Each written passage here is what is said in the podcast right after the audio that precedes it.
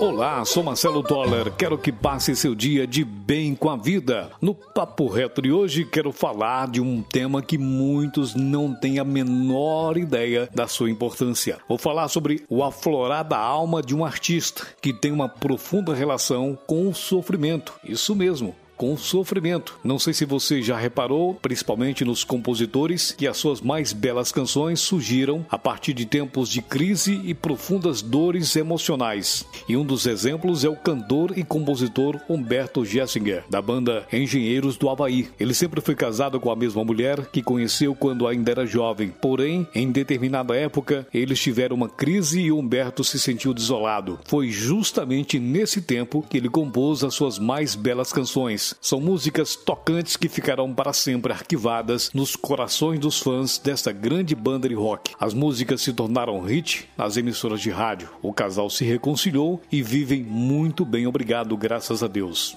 O Renato Russo era um homem extremamente sentimental e vivia todos os seus sofrimentos com uma plenitude quase indescritível. Aqueles momentos em que a dor parecia ser insuportável lhe fizeram compor as suas mais belas canções, Vento no Litoral e pais e filhos, que são verdadeiras poesias surgidas do sofrimento. Outro grande artista que compôs no sofrimento foi Belchior, cantor e compositor cearense que precisou se mudar para o Sudeste e sofreu muito por ser nordestino. Ele foi humilhado e ridicularizado. Seu sofrimento era tamanho que não conseguia expressá-lo bem com palavras. Então utilizou todo o seu talento artístico para compor uma de suas mais belas canções, chamada Fotografia 3x4. Ele aproveitou essa inspiração para falar de todos os nordestinos que são humilhados quando saem da sua terra natal. Lógico que não poderia deixar de citar aqui, neste papo reto, Raul Seixas. Ele foi um dos brasileiros mais inteligentes e questionadores de todos os tempos. Raul queria fazer uma revolução do pensamento do ser humano. Tinha sonho de mudar o mundo, mas foi uma pena ele ter se perdido no mundo das drogas e do alcoolismo. Com certeza, uma perda irreparável para a música brasileira. Raul também sofreu demais e a maior parte dos seus sofrimentos era de ordem existencial. Ele era tão questionador que filosofava sobre a vida e sobre a existência humana o tempo todo. Queria ver um sentido maior para a vida e a melhor forma que ele conseguiu para expressar isso foi através de suas canções, tão ricas e cheias de interpretações. Neste podcast, citei alguns exemplos exemplos para elucidar a importância do sofrimento, para fazer aflorar em nós aquilo que há de melhor e mais criativo. O auge da nossa criatividade acontece nos momentos de sofrimento e pode ter certeza que os maiores artistas do mundo também foram os que mais sofreram. Moral da história. O que eu quero lhe dizer hoje é que se você está vivendo um momento de angústia e tristeza, então desenvolva a sua alma de artista. Todos nós temos essa alma, basta ser desenvolvida. Abrace os seus sofrimentos, eles existem para nos fazer melhores do que já somos. Neste novo amanhecer, neste novo dia, dê asas à sua imaginação, desenvolva a arte que está dentro de você, transborde todo o seu talento para superar a dor e o sofrimento e certamente vai se encontrar com a dona